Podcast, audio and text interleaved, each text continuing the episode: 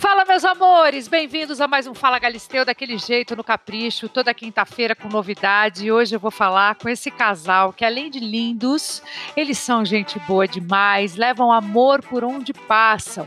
Ela é uma das atrizes mais lindas desse país. Também é apresentadora, ela é produtora e ele é gato, viu, gente? Ele é gato, é ator, é roteirista, diretor e produtor.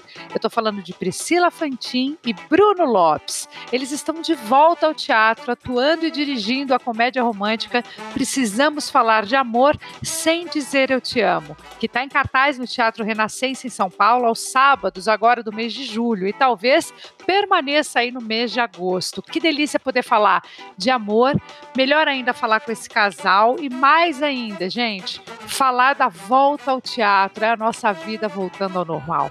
Aumenta o som então. Eu tenho um babado para te contar, amiga. Meu marido falou ontem. Sério.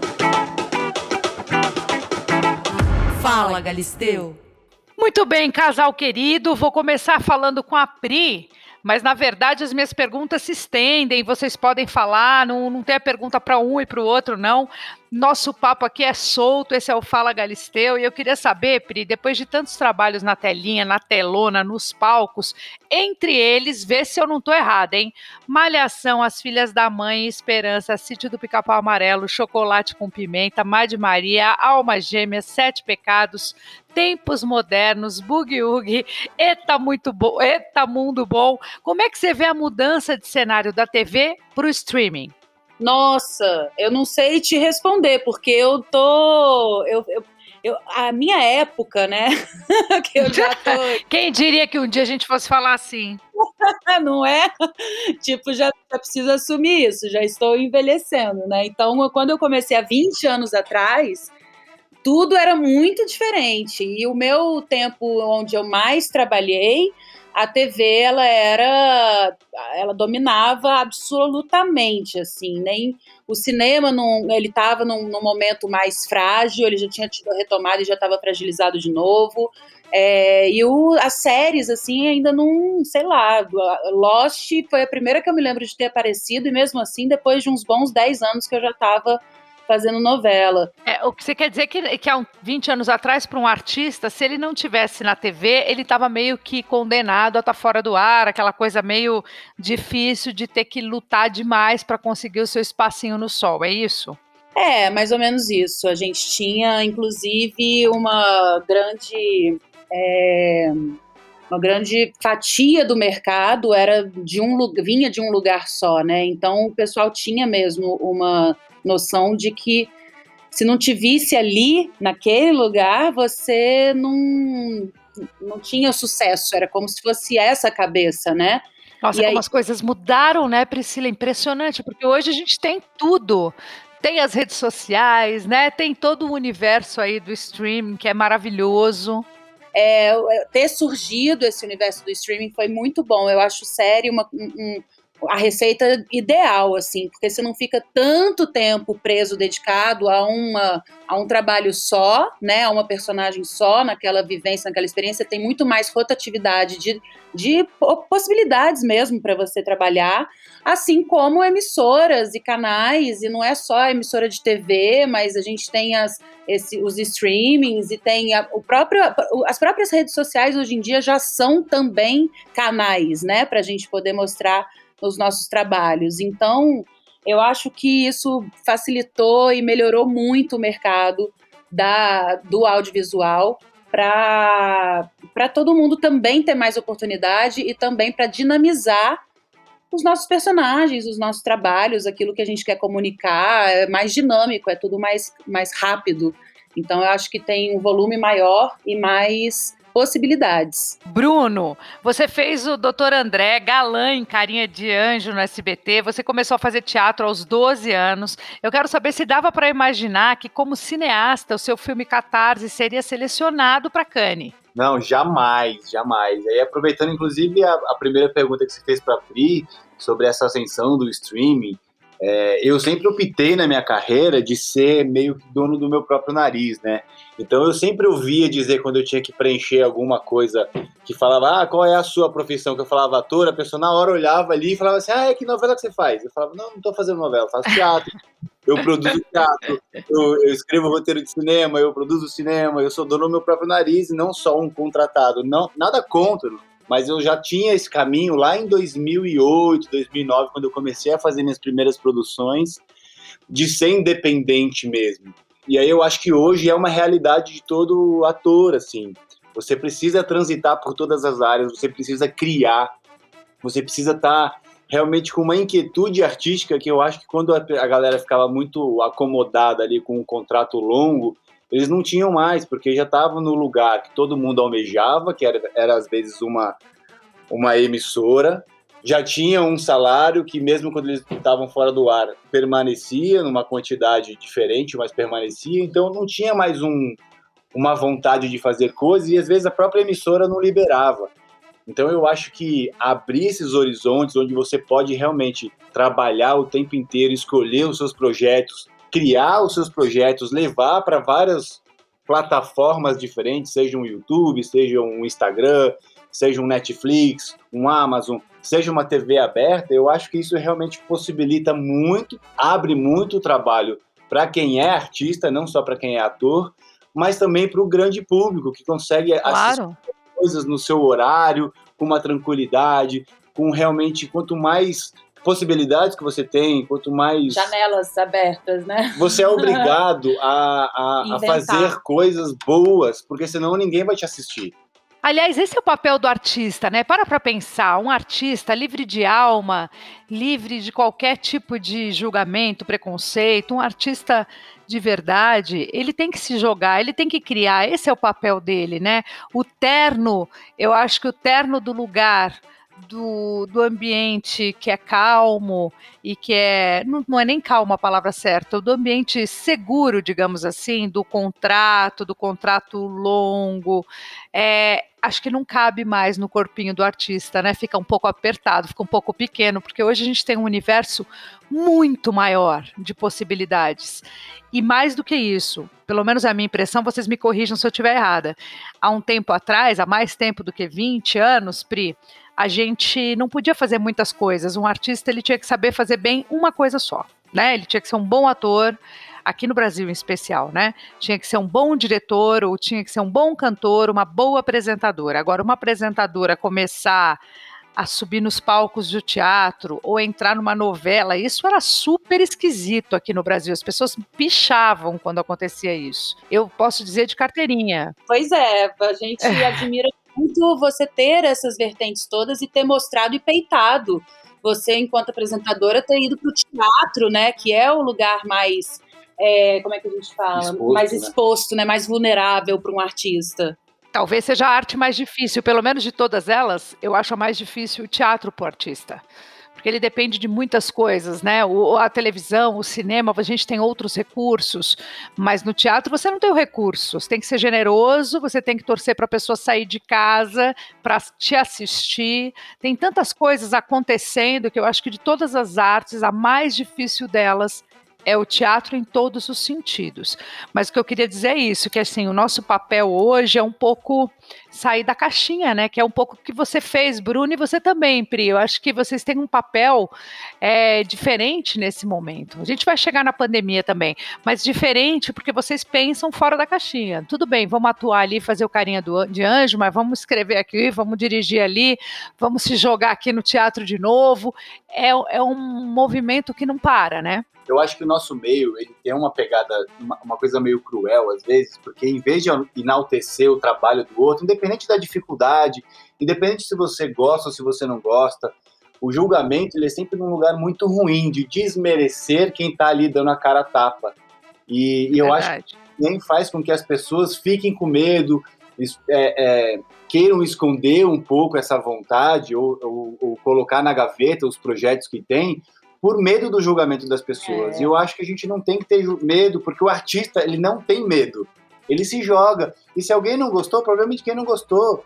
Eu acho que você tem que se jogar mesmo. A gente faz a nossa peça, sem recursos, sem lei de incentivo, sem patrocínio, sem nada, porque a gente tem que fazer uma manifestação artística.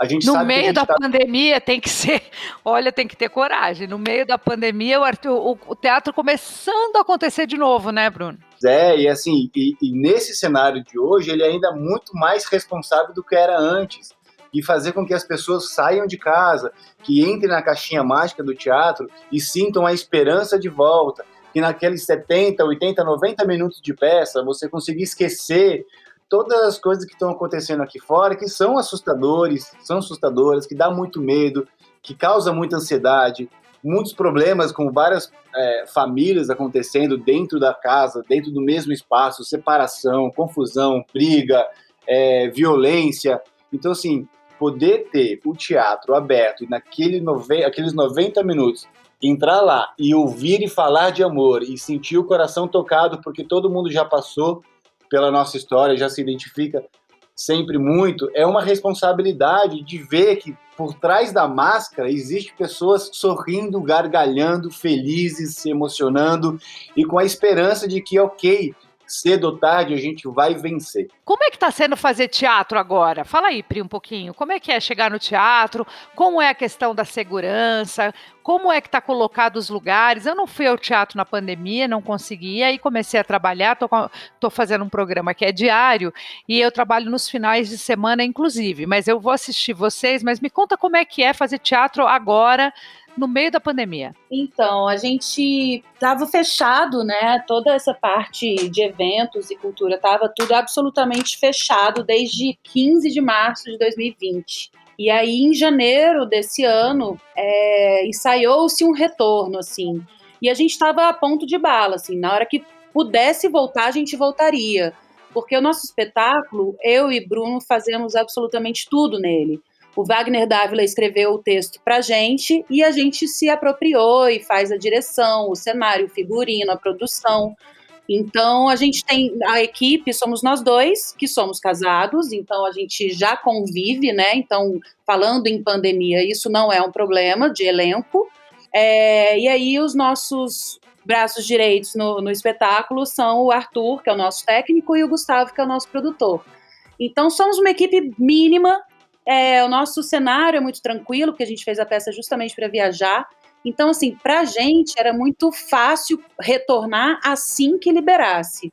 A gente não, não quis fazer nada online sobre a nossa peça, porque o nosso espetáculo ele realmente precisa ali da energia da plateia, a gente molda o espetáculo de acordo com o que a plateia está trazendo pra gente. Ah, é, ele se transforma? Ele, ele, se eu assistir duas vezes, eu vou ver duas, dois espetáculos diferentes? Vai, vai. Tem, tem gente, inclusive, que já assistiu três vezes e está esperando para ver de novo, porque a peça é muito viva. Ela tem a história dela, Ai, início, meio. Máximo mas ela é absolutamente aberta. As coisas acontecem e vão sendo incrementadas ali. A gente vai realmente, como a gente tem propriedade sobre tudo, a gente realmente molda o espetáculo na hora ali, junto com a plateia. Essa, esse espetáculo é o Precisamos Falar de Amor. É esse que você está falando, claro que é esse que vocês estão de volta, né? Precisamos falar de amor sem dizer eu te amo. Exatamente. O próprio título Como já é que é isso? Me conta como é que é. É o que? Só é, são demonstrações? É, me conta um pouco como é que é falar de amor sem dizer eu te amo. Me conta.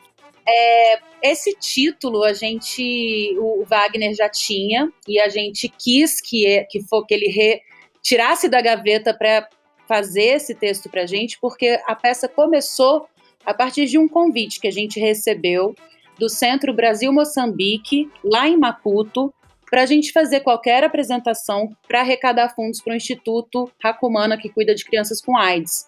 Então a gente quis, é, a gente achou que essa era uma forma de falar de amor sem dizer eu te amo.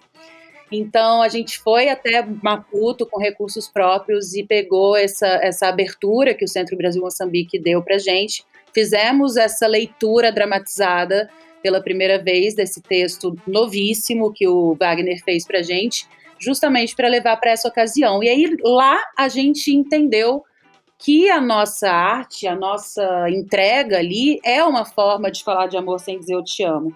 Então a gente quis trazer esse espetáculo para o Brasil sem abandonar a ação social. Então, a gente prefere fazer o espetáculo indo a lugares e cidades que normalmente não fazem parte do circuito cultural normal, habitual, que normal, que às vezes nem teatro tem, aí a gente faz em auditório de hotel, enfim, onde der, a gente faz. É, e para fazer também alguma ação social local aonde a gente estiver. Então a gente arrecada alimentos ou vai até alguma instituição para passar uma tarde com os assistidos, quando tem tempo. É, ou então a gente leva os assistidos para assistir o espetáculo, muitos deles nunca viram teatro, então, assim, a gente tem esse, essa, essa missão, né, que a gente entende que a gente pode doar o nosso dom em prol do amor às pessoas, à humanidade, à arte. A gente acredita que o teatro é um agente transformador da sociedade. Então, a gente acha que essa é a nossa forma de falar de amor sem dizer eu te amo. Que lindo, adorei, adorei ouvir, porque a gente às vezes não para para pensar, né, que tem tantas maneiras de, de falar de amor sem dizer eu te amo, mas a gente está tão habituado no eu te amo que a gente não encontra outro jeito.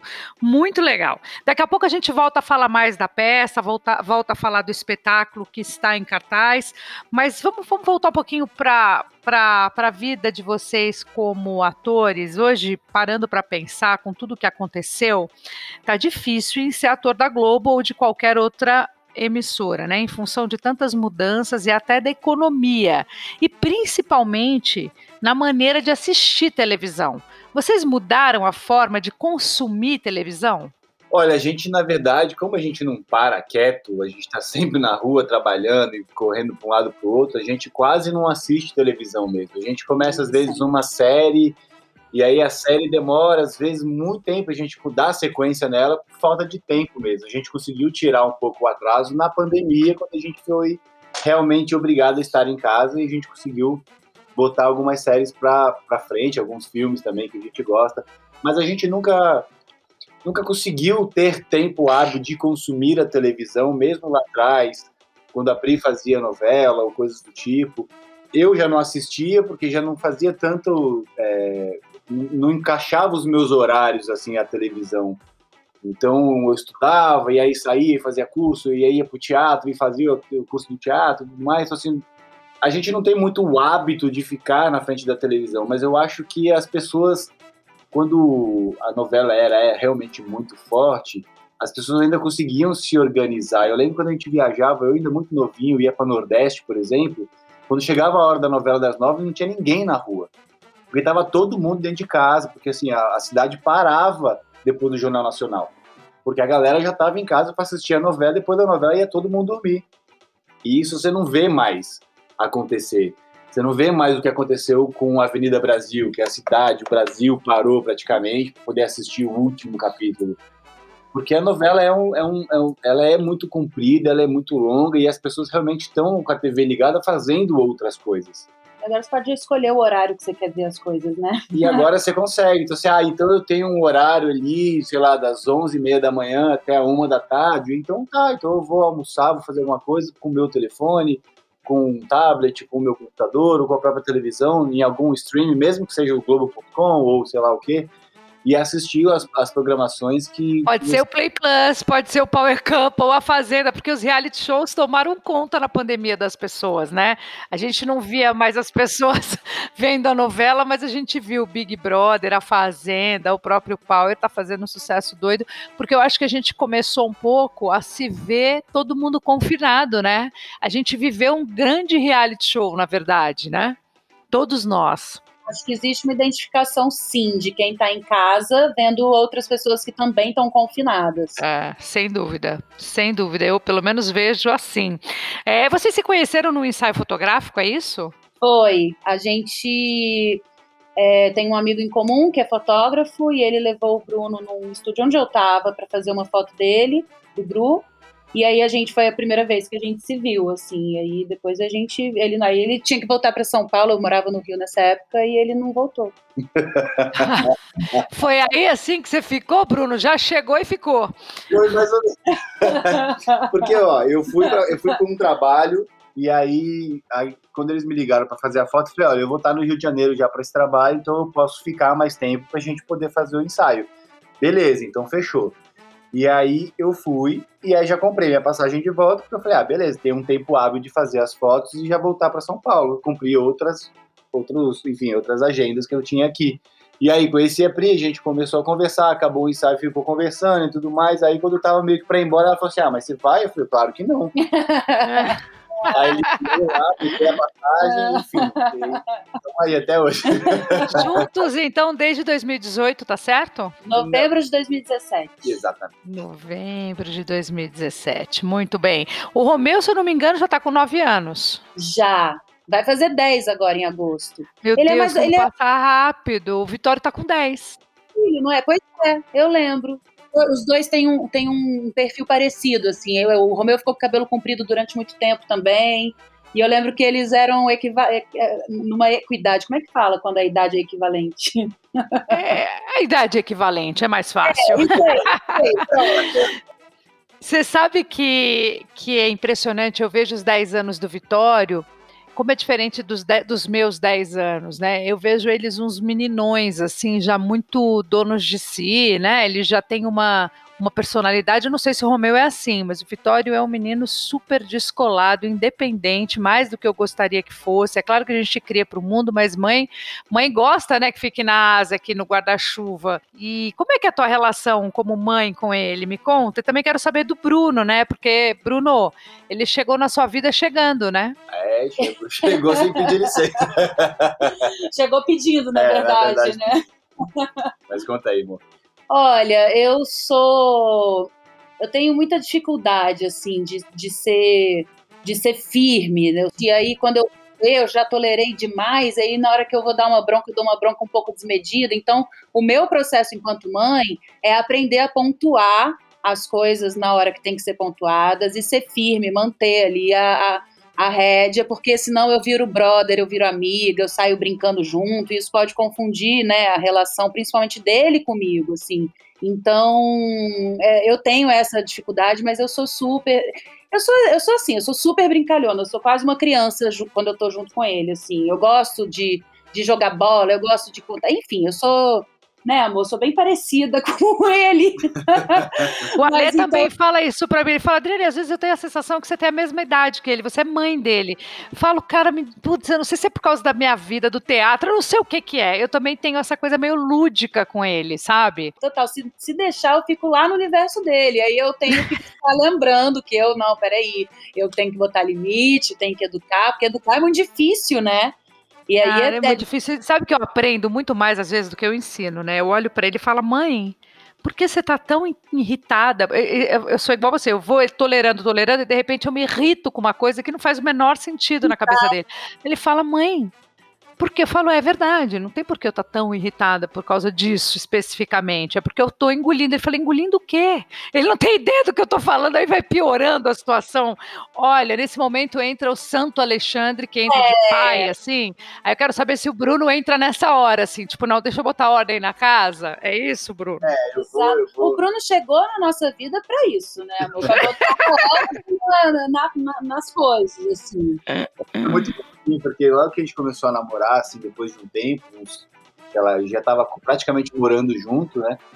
É, um dia a gente chegou de viagem de trabalho mesmo, e aí o Romeu Foi, me chamou, no dia dos pais, na véspera de dia dos pais. ele me chamou no 2018. quarto dele, assim, e falou assim, ele ainda me chamava de tio naquela época, ele falava, tio, posso pedir uma coisa pra você? Eu falei, pode, claro, ele falou assim, eu queria que você fosse meu pai. Ai, que bonitinho. Ai, meu Deus, Bruno, que lindo.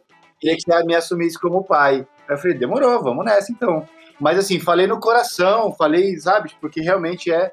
Eu não tinha parado para pensar em toda a parte de educar, sabe, aquela coisa toda, que não, tinha me atinado aquilo na hora. Na hora que eu voltei pro quarto, que eu, que eu botei a cabeça pra você, eu falei, nossa, mas agora a responsabilidade quadriplicou, né? É, E a nossa relação é Lembra muito que ele saudável. desenhava já na escola? Já, é. o, o, o Romeu estava aprendendo na escola, é, acho que era. é, não lembro qual era a matériazinha. Família, né? Alguma coisa sobre família, né? Relação familiar, quem mora na mesma casa, enfim. E ele desenhava lá na nossa casa, mamãe, papai e Romeu, Era eu, ele me desenhava e desenhava o Bruno com um tanquinho na barriga. ele fazia... Ai, que maravilhoso! Não, você sabe que isso é tão, é tão legal vocês falarem, né? Porque eu fico imaginando a turma que está ouvindo a gente, ouvindo Fala Galisteu, a turma que me escuta toda quinta-feira, e eu mudo muitos assuntos, né? Mas de vez em quando contar uma história real de um casal conhecido, que é o caso de vocês, né? Que você já tinha o Romeu, que chegou o Bruno, que vocês têm uma relação estável, é, fazem a mesma coisa e de repente contando essa história é tão legal porque eu imagino quantas mulheres ou até homens é, que são solo, né, e se encontram com alguém e tem essa dificuldade de colocar o filho, de, de trazer isso de uma forma normal para a vida, sabe? É sofrido esse início. E é muito legal vocês falarem disso com essa tranquilidade. Sim, isso, isso é, é, bom mesmo a gente poder falar sobre isso, porque a gente não forçou nada em momento algum. Em nenhum momento eu, eu, eu impus para o Romeu que eu estaria, que eu ia me casar e que o Bruno. A gente nem pensava. A gente nem pensava em se casar, né? A gente estava namorando e, mas era já uma relação muito profunda que a gente Sim. teve, assim, desde o começo, desde o primeiro momento a gente entendeu que a nossa relação, ou o que a gente sentia, era uma coisa que a gente não consegue conceber em pensar, em raciocínio, assim, é, é algo que realmente foge um pouco à nossa é, concepção racional. Então, é, o, o Romeu, ele foi se aproximando do Bruno de uma forma muito natural, de muita confiança, que era uma coisa difícil para ele. Ele não confiava em ninguém, nas pessoas, não se sentia seguro com ninguém. E com o Bruno, ele sentia essa segurança desde o começo. Ele contava com o Bruno, assim, ele pedia pelo Bruno. E aí essa história da escola, que ele fazia esse desenho, foi antes desse momento dele pedir para o Bruno ser pai dele. Eu lembro uma vez que a gente estava, foi bem no começo da morte, uma, uma das primeiras viagens que a gente fez, nós três, que a gente foi para Disney, e aí eu fui visitar um casal de amigos, que eu, que eu sou padrinho do filho, da filha deles, e a gente estava na casa deles lá em Orlando e tudo mais, e aí de repente eu vi que eles estavam brincando no meio de canto e tal, não sei o que lá, e eu fui dar uma bisbilhotada para ver se estava tudo bem. Eles estavam tentando abrir uma garrafinha d'água, e aí a Pietra falou assim: Ah, é, não, eu vou pedir pro meu pai abrir, que eu não tô conseguindo. E aí ele falou assim: Eu vou pedir pro meu pai também. E aí veio falar comigo. Ai, eu, meu Deus. Na porta, eles conversando sobre isso, eu falei: Tá, então assim, é, é, o, o, caminho já foi, estava é. sendo feito ali, porque foi a figura que ele realmente teve como, como como é que fala? Referência. Como referência. Porque a, a, minha relação com ele é muito diferente da dele comigo, né? Assim, eu já sou, já, já tinha mais de 30 anos de idade, então eu já sabia que as coisas tinham que ser com calma, né? Para que todo mundo é, pudesse estar tá sabendo onde está andando, transitando, para ninguém sair ferido caso alguma coisa acontecesse no futuro e tudo mais. E a criança é muito diferente. E o Romeu ele não foi se jogando, ele realmente ele, ele observava as coisas e quando ele realmente se sentiu seguro, que foi rápido até, mas ele demorou um pouco ali para poder. Ele sempre foi muito educado, sempre foi muito muito esperto, muito bacana com todo mundo. Mas é o que a Pri falava, ele realmente não não se entregava de verdade, ele não confiava em ninguém. E nos primeiros momentos que eu comecei a sentir que ele estava confiando, eu fui vendo que a relação realmente foi amadurecendo, até chegar ao ponto que ele quis que eu assumisse ele como filho. Eu assumi e a gente troca altas ideias até hoje, porque ele sabia que ser pai não fazia parte dos meus planos. Nunca tinha feito. E aí ele falava assim: Mas, pai, e, a hora que eu te pedi, por que, que você aceitou? Eu falei: Eu aceitei porque era você, não era qualquer outra pessoa. Eu acredito nisso também. Eu acho que isso é uma, uma missão, é uma responsa sua aí que a gente não consegue explicar, mas que tinha que ser assim, sabe? Pô, muito legal. E aliás, falando em muito legal, eu vi uma foto de vocês na rede social, acho que foi na rede social, foi no seu Instagram, Pri, ou foi no do Bruno, que vocês estão de cachorrinho, tá todo mundo de máscara. É, tá, olha, tá assim, Bento, cachorro da família, né? É, você e o, o Bruno e o Romeu, tá todo mundo de máscara. Ah, você falou, é, parece mais uma propaganda de máscara, não foi isso que você colocou? A minha pergunta é, assim, se foi difícil conservar a sanidade no meio dessa pandemia, tirando aí Porque assim, tanta gente se separou, né? Tantos casais da nossa área principalmente acabou, né? Acabou na pandemia.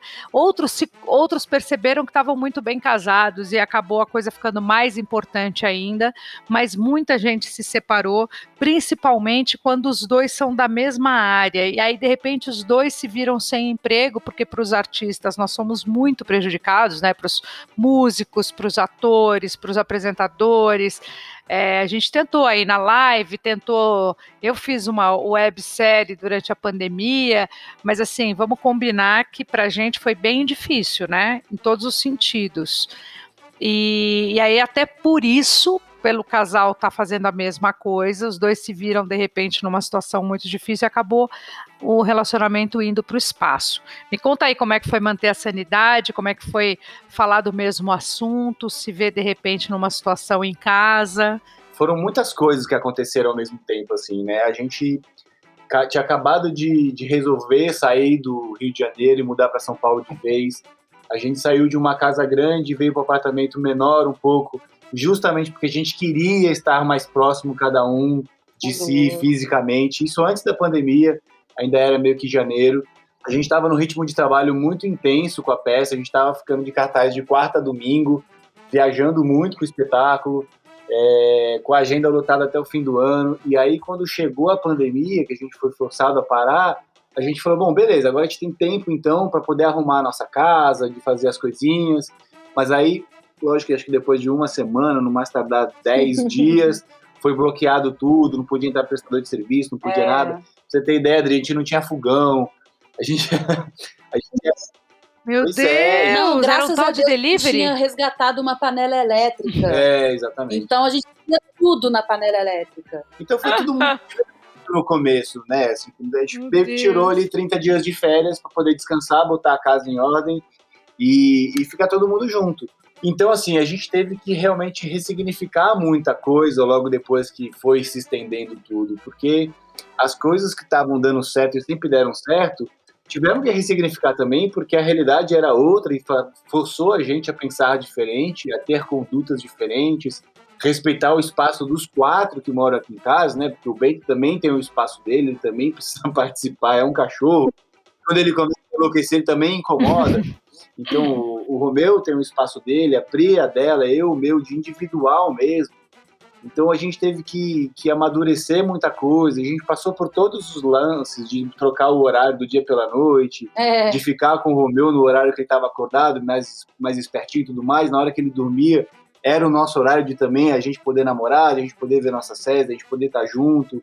É... Eu acho que a gente foi, assim, é, a convivência intensiva dessa forma, assim, 24 horas por dia, todo mundo, faz com que a gente tenha que ressignificar as nossas formas de lidar com o outro e com os conflitos que surgem normalmente na vida no dia a dia.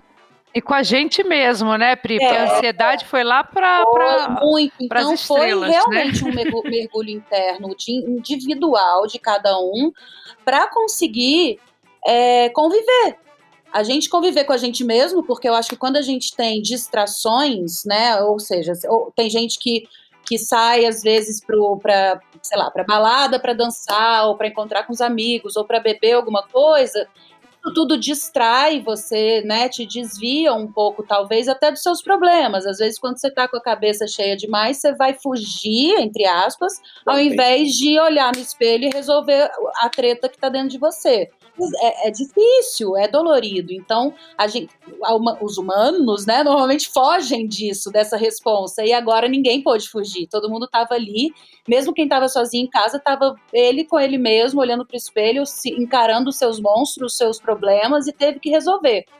É, teve que dar um jeito de encarar tudo isso. Se não, se não, se não, quis, se, se não quis resolver, eu acho que aí enlouqueceu porque eles vieram à tona, eles ficaram muito grandes, porque você não tinha fuga nenhuma.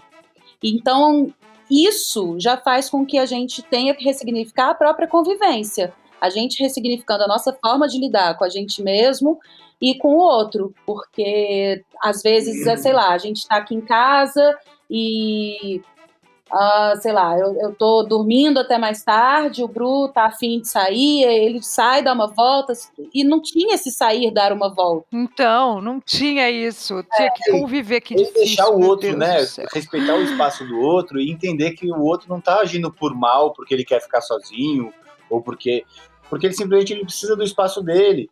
E você precisa, às vezes, ficar mais quieto no seu quarto, ou, enfim, numa sala de leitura, em algum lugarzinho, cabeça, né? E pegar o seu instrumento musical e ficar quieto com você, ou pegar um fone de ouvido e ouvir a sua música em paz, sem ninguém ouvir um podcast, sem ninguém ficar te chamando para fazer alguma coisa. Porque às vezes a gente está em casa, o outro quer inventar alguma coisa para fazer, para poder ajudar a passar o tempo. Então, ah, vamos arrumar aqui, ah, vamos pendurar um quadro lá, vamos fazer alguma coisa ali, vamos fazer alguma coisa lá. E às vezes você não tá afim de fazer nada, e tudo bem. Eu tô ligado, eu tô ligado, porque isso aconteceu muito aqui. Eu resolvi faxinar, eu queria trazer ele pra faxina. O Alexandre falou: não, essa foi uma decisão sua, faxinar a casa. Agora segura tua onda aí. Falei, pô, mas ajuda aqui. Ele falou: não, mas quero ficar aqui no meu carro. Olha, eu vou dizer, viu? Casal, o fato de vocês serem um casal ajudou ou atrapalhou na interpretação do casal na peça? Ajudou porque a gente tem, acho que não só pelo fato de ser um casal na peça, mas por ser o, o elenco, né? Assim, a gente se admira mutuamente e a gente confia muito no outro. Então a gente sabe que quando o outro está fazendo algo ali no palco é para levantar a bola do outro. Não tem puxar tapete, não tem competição, não tem disputa de ego. É, a gente se entende muito, a gente tem uma sintonia bizarra. Então, quando a gente está no, no palco ali com os personagens, um sabe o que o outro está pensando e para onde o outro está querendo levar o personagem naquele dia, naquele momento, naquela, naquela cena. Então, facilita bastante. A gente é muito. A gente é meio maluco, assim, viu, Dri? Porque assim, a gente a, a, os personagens têm um celular na mão e o celular acaba sendo nosso. Então, assim, a gente está, às vezes, resolvendo pepino de produção enquanto a gente está fazendo a peça. Que maravilhoso! Ai, que segurança maravilhosa essa que eu nunca consegui ter no palco. Você sabe que quando eu conseguia chegar nesse, nessa plenitude de segurança, tipo, nos últimas, das últimas duas apresentações. é sempre assim, eu falava, gente, agora que eu, agora que eu tô uh, tranquilona no palco, vai acabar a peça, como assim? As coisas acontecem ali na hora, e aí se basta um olhar para o outro que a gente já sabe o que tem que fazer, assim, é, é fração de segundos mesmo. Então, a gente ter realmente feito todo o processo da peça, a gente ter realmente a peça na nossa mão, quanto direção, quanto cenário, quanto figurino, quanto produção, a gente fica, a gente entra no espetáculo, entregue para o espetáculo de uma forma que, sendo simplesmente um ator, eu acho que não dá para acessar, não dá para chegar, porque é muito é muita segurança mesmo que a gente tem do espetáculo nas nossas mãos, muita propriedade, da responsabilidade artística que a gente tem com aquele espetáculo, com a, com a responsabilidade que a gente tem de levar a excelência para o público que está assistindo, porque assim, ó, a gente faz a peça pelo país inteiro, então a gente entra em, em, cidades, em lugares que o teatro fala que tem um equipamento e na verdade não tem. Então a gente precisa estar tá resolvendo tudo o tempo inteiro. Então, às vezes a gente está num programa de rádio, está com o celular na mão, resolvendo alguma coisa, porque o nosso técnico está lá no teatro falando assim: olha, a gente não tem estrobo. E eu falo, putz. O cérebro tem compartimentos, assim, sabe? Que a gente vai usando ao mesmo tempo enquanto está na, na ação, na atividade. Me, me conta uma coisa aqui, na intimidade mesmo, assim, agora. Você, Bruno, com esse seu olhar de diretor, a Pri, Pri, você, você não é diretor, você nunca dirigiu, né? Nada. Você só atuou, você Sim, já dirigiu também. Eu porque eu sei que você é produtora. É, ah, não, porque eu ia falar quando um tem que criticar o outro. Porque não é gostoso, né? Não é gostoso você ouvir uma crítica, mas o fato de vocês serem casados, como é que fica o papel da crítica? Ah, engraçado, que quando eu tava no palco, ela tava me observando o tempo inteiro fora, e quando ela tava no palco, eu tava observando ela o tempo inteiro que é ao mesmo tempo, né? E às vezes a gente estava fazendo a peça e um olhando para o outro, meio que só dando texto para poder continuar enxergando a interpretação e tal. E a gente, na verdade, assim, por mais que a gente não gostasse, porque alguém, às vezes você tem um, você se sente confortável em fazer alguma coisa, é, mas pro público, para quem tá vindo de fora, às vezes não fica legal. Mas o ator em cena acha que é legal porque é gostoso de fazer. Normalmente é aí que não é bom, né? quando é gostoso, é aí que tá errado, né? Exatamente. né? E aí, quando a, a Pri chega pra mim e fala assim, ó, aquele negócio lá não é legal, vamos fazer de outro jeito, e você fica até meio ali, hum, por que então, sei lá o que, não sei o que. Mas aí na hora você chega e faz do jeito que, que a diretora falou, que o diretor falou. e aí você percebe ali na hora que realmente o que foi dito é fundamental, é necessário, é melhor, engrandece o espetáculo, melhora o personagem. Então a gente vai testando e assim, é o tempo inteiro, todo dia que a gente faz o espetáculo, ou antes, ou durante às vezes do espetáculo, ou depois do espetáculo, a gente fala alguma coisa do tipo, ó, aumenta um pouco sua voz que não tá dando pra ouvir melhora o tempo daquela piada ali para funcionar. Hoje experimenta falar aquilo em vez de falar aquilo outro. Às vezes a gente está fazendo ali uma improvisação, que a gente tem muito improviso nessa peça. Às vezes a gente está no meio da improvisação, só o olhar do outro já fala pra gente se a gente está indo além do que tem que ir, se vai mais, se vai menos, se para, se troca. Só no olhar do outro não, eu entendo isso, porque também cada plateia é uma plateia, né? Então, às vezes, uma, uma plateia ri de um momento que a outra plateia não ri daquele momento, uma coisa louca. O teatro, esse é o grande barato do teatro, né? Você repete, repete, é, mas nunca é igual. A gente tem uma mania de, quando um caco dá certo, a gente quer usar o caco como se fosse regra. E às vezes não funciona, porque a plateia muda, funcionou em um dia, não vai funcionar em todos. Então você tem que estar aberto para outros tipos de caco, mesmo que não seja você falando, que seja o seu parceiro, que você às vezes pode levantar alguma piada que vai surgir na hora ali e fazer com que o espetáculo seja o melhor possível e não que a vaidade do ator seja a melhor possível. É. E é isso a gente confia muito no outro. Então, mesmo quando a gente está em cima do palco, que troca um olhar, ou que na hora que alguém fala alguma coisa, o outro já fala alguma coisa, e você já percebe que exagerei, saí do personagem, ou dei uma viajada aqui, a gente não entra num buraco de tipo fica puto e sai dali, briga no camarim e volta para casa pé da vida. Não, a gente entende, funciona e aí saiu do palco, foi pro, pro camarim, já voltou a ser Bruno, Priscila, marido e mulher, assim. Já se resolvem, já se organizam. Entendi. Vocês conseguem dividir isso em casa? Vocês não trazem os problemas do trabalho para casa? Vocês conseguem dividir mesmo isso? Vocês conseguem sair para jantar e não falar de trabalho? A gente consegue super separar, porque quando, como a gente, a, a gente abriu uma empresa para um cuidar da carreira do outro, somos os nossos próprios agentes de carreira. Então, como a gente produz e, e é autônomo no, nesse sentido, é 24 horas por dia trabalhando, né? Então é, é, é tanto mexendo em rede social, produzindo conteúdo, é, ou fazendo contato, ou produzindo pauta para peça, negociando ou contrato, negociando cachê. contrato, ou então fazendo a, a, como é que fala, financeiro, né, do, é, do, da empresa, o administrativo. Então tem momentos em que a gente para e fala, não, agora nós dois vamos curtir, esquece tudo vamos lá ver nossa série, e a gente só assiste a série e fala bobagem, vamos no cinema, vamos, vamos malhar, na academia não entra trabalho. É, agora a gente vai fazer uma viagem, amanhã a gente vai para Pipa, justamente passar dois, três dias só nós dois para uma luazinha de mel para dar uma desconexão. Romeu não vai? Romeu foi para um acampamento. ah, que delícia! O Vitório vai também, só que ele vai na próxima semana. Ai, que legal. Gente, é tão legal. A primeira vez que ele foi, eu fiquei com o coração na boca, né? Eu tô assim, eu tô assim. Eu tô exatamente assim. Ah, relaxa. Sabe por quê? Mãe de primeira viagem, já campante. Ai, que medo. Que a gente acha que eles vão ficar morrendo de saudade, a gente acha que eles vão sentir nossa falta, que eles vão precisar da gente. Nada. Eles se viram super e isso faz com que eles se, se empoderem, sabe, deles próprios. Eles voltam tão orgulhosos de si de poderem ter vivido essas experiências sem a mamãe e o papai, só com os amigos, com os monitores, é, de cuidar das próprias coisas. O Romeu, na primeira vez que ele foi, eu fiquei desse jeito, né, desesperada, queria contato o tempo inteiro e não podia ter contato. A gente mandava nossas notícias, mas não podia ouvir dele. Claro que se acontecesse alguma coisa, o pessoal ia ligar pra gente, óbvio, mas quando ele voltou e a gente foi buscar ele, ele estava chorando e a gente achou que fosse de saudade, mas não era, era porque tinha acabado o acampamento. Ai, meu, não tô preparada para esse momento também não, para chegar e buscar o Vitória, ele tá chorando.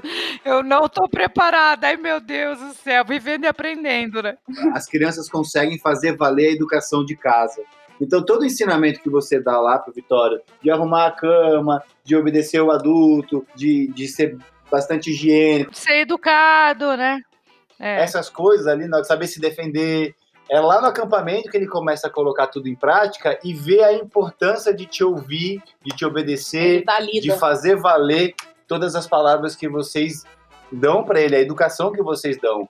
Porque quando ele está em casa é, é, mais fácil, né? Porque está sob os nossos olhos, a gente vai pontuando ali, aqui, e ele vai embora. Mas quando ele não tem o nosso olhar, que ele não tem a nossa presença, que não tem nada, é ele com ele mesmo, ele precisa conectar tudo que foi dito, acessar todas as informações que ele já assimilou e fazer valer. Então isso faz com que ele, né, com 10 anos, que já é um mini adulto, ele fique ainda mais, mais independente, mais senhor de si, e fica mais seguro para a vida mesmo, sabe? Ah, ele pediu para ir todas as vezes que teve, e aí estava fechado por conta da pandemia, e agora acabou de voltar, e a gente deu esse presente para ele porque ele é apaixonado. Que legal, que legal. Depois eu vou contar para vocês como é que foi o momento Vitório pela primeira vez, tá, Pri? Vou te ligar para contar.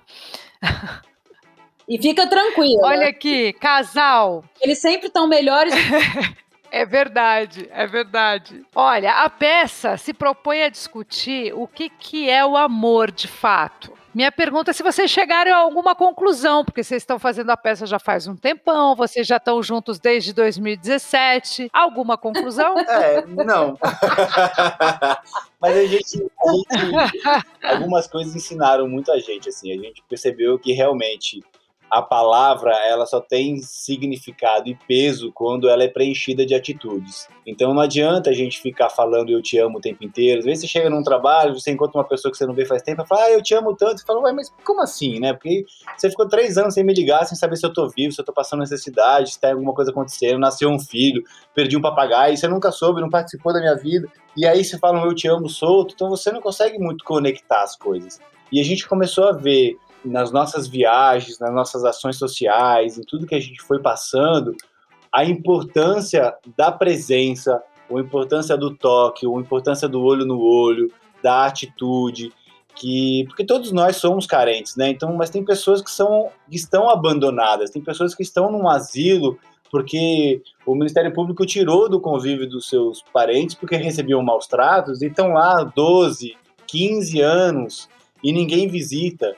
E a única coisa que aquela pessoa tá lá na expectativa é de que alguém chegue lá, sente do lado dela, pegue na mão dela, olhe no olho e fala: "Me conta um pouco sobre você". E isso a gente consegue passar para as pessoas que estão assistindo a peça. A peça fala de um amor de dois jovens viúvos que se conheceram através de um aplicativo para viúvos no telefone, que é uma coisa super atual, não para viúvos, mas conhecer as pessoas virtualmente falando. É, mas a gente fala sobre amor de filho e pai, a gente fala sobre doação de órgãos, que é uma coisa que talvez seja uma das maiores demonstrações de amor que o ser humano pode fazer com outro ser humano sem saber quem é o outro. É doar um pedacinho do seu, do seu ente querido que acabou de partir, ou seja, você está vivenciando o pior momento da sua vida e você consegue abrir o coração, tirar um pedacinho do seu ente querido para que uma outra pessoa que você não faz a menor ideia de quem seja tenha qualidade de vida. Então acho que é, é, essas fichas vão caindo durante o espetáculo e isso foi caindo mais ainda durante a nossa, a nossa trajetória, desde quando a gente começou, quando a gente foi lá no Racumana, lá na África, que as crianças com AIDS precisavam do nosso colo, precisavam do nosso carinho, precisavam de encostar na gente e saber que a gente estava ali para eles, por eles de verdade eu acho que dá para a gente fazer muita coisa aqui, principalmente no pós-pandemia. Eu acho que as pessoas vão estar realmente muito mais carentes de toque, de olhar, de necessidade de conversar. Tá todo mundo confinado. Então eu acho que o poder da atitude ele realmente dá muito mais profundidade para quando você para e consegue olhar na olho de alguém e falar, eu te amo, e a outra pessoa enxerga todas as atitudes na hora e sabe que é preenchido. Que lindo, adorei. Então vamos para o serviço da peça. Precisamos falar de amor sem dizer eu te amo, todos os sábados de julho, no Teatro Renascença, aqui em São Paulo, às 18 horas. Os ingressos é, pode comprar na hora ou tem que comprar pela internet? Pode comprar na hora na bilheteria do teatro. Se quiser comprar antes pela internet, tem no Sampa Ingressos, no Simpla e na bilheteria Express. E grandes chances de termos uma prorrogação durante o mês de agosto, às 19h15. Mas por enquanto aproveitem para ir. A, a, é, a capacidade do, da plateia estava de 40%, acabou de aumentar para 60%, então já temos mais lugares para poder atender todo mundo. Que legal! Arroba de vocês, arroba Bruno Lopes, arroba Priscila Fantin, com N no final, tá certo? Certíssimo. E tem o arroba da peça para quem quiser conhecer. Precisamos falar de amor com underline entre as palavras. Ai, que legal, muito bom. Olha, eu amei falar com vocês. Muito obrigada pela participação aqui no Fala Galisteu. Fiquei super feliz, matar saudade. Adorei saber de tudo e mais um pouco. Obrigada, viu?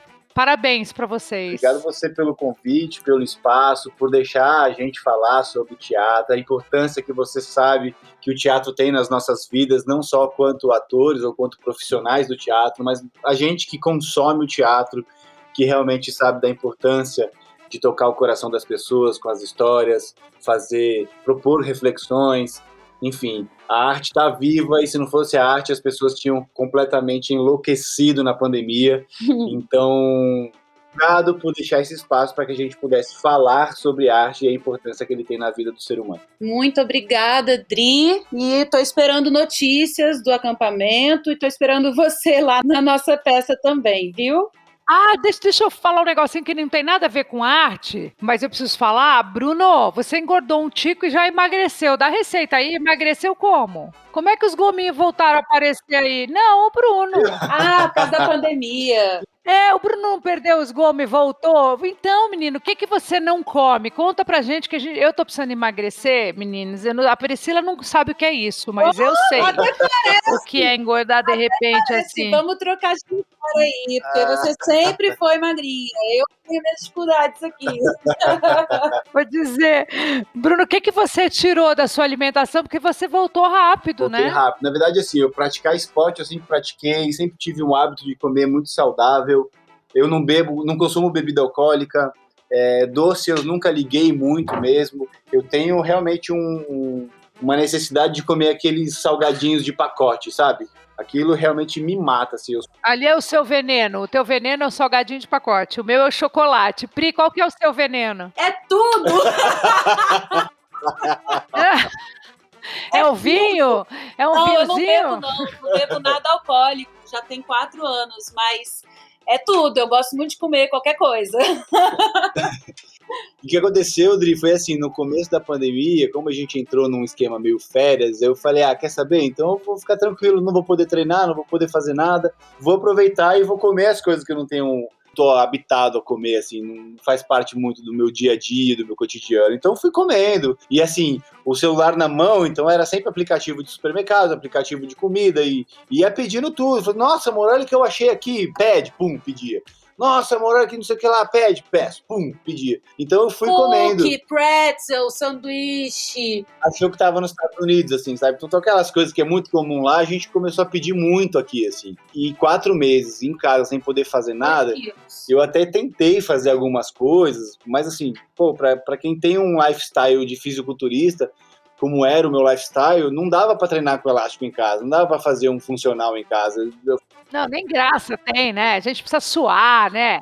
É outro, é outro universo, né? E aí eu dá. falei, ah, quer saber? Então eu vou curtir. Na hora que realmente algumas coisas começaram a abrir, que eu tive a possibilidade de voltar a treinar, eu, eu comecei a voltar à minha alimentação mesmo. Então eu deixei as coisas de lado e comecei a comer bonitinho. Aí eu fui conversar com o meu coach, que é o Júlio Balestin, que é fisiculturista e cuida de vários atletas. E aí ele foi me ajudando mesmo, de saber como é que eu tinha que comer, a quantidade que eu tinha que comer. Eu voltei a pesar minha comida, a botar os, as alimentações de acordo com o horário do meu treino, o horário que eu acordava, o horário que eu ia dormir. Regularizei os meus horários, que estavam meio perturbados ali, porque eu te perdeu um pouco a noção das coisas. E voltei a ter rotina. Então, assim, só de voltar a ter rotina e comer bem e treinar todo dia, fez com que ali, depois de uns dois, três meses, as coisas começaram a voltar a, a, ao, ao, seu lugar, assim, sabe? Mas, Bruno, comer bem que você fala é o seguinte: você come carbo? Como carbo. E como como bastante carbo, mas eu escolho bem os carbos que eu como. Geralmente é mandioquinha, batata doce. Tipo, fala aí. É arroz branco, mandioquinha, é, batata ou batata doce, banana, eu comia de manhã e, e- Aveia. e- e aveia. Esses são os carboidratos que eu consumo. Às vezes eu trocava uma coisa pelo macarrão integral, mas aí eu tinha que mudar o peso delas. Macarrão com molho de tomate, né? Sim, com molhinho de tomate, uma carne moída, é sempre muita proteína. Ovo, muita quantidade de ovo. Né, amor? A- proteína com carbo e com a fibra. É a proporção direitinho, de acordo com o meu peso, de acordo com o tipo de atividade física que eu faço. E aí a suplementação, Tá e aí. bom, registrado, registrado. Mas eu gosto muito, eu ainda tenho meu de Meu atleta. Deus do céu. O Julio ainda quer me levar para os palcos para competir e quem sabe no futuro, né? Olha, que legal. E a gente faz outro Fala Galisteu para falar disso. Vou amar. Beijo, casal. Muito obrigada, viu? Beijo, Obrigada a Dri. Tchau, Pri. Tchau, Bruno. Beijo. Beijo! Fala Galisteu.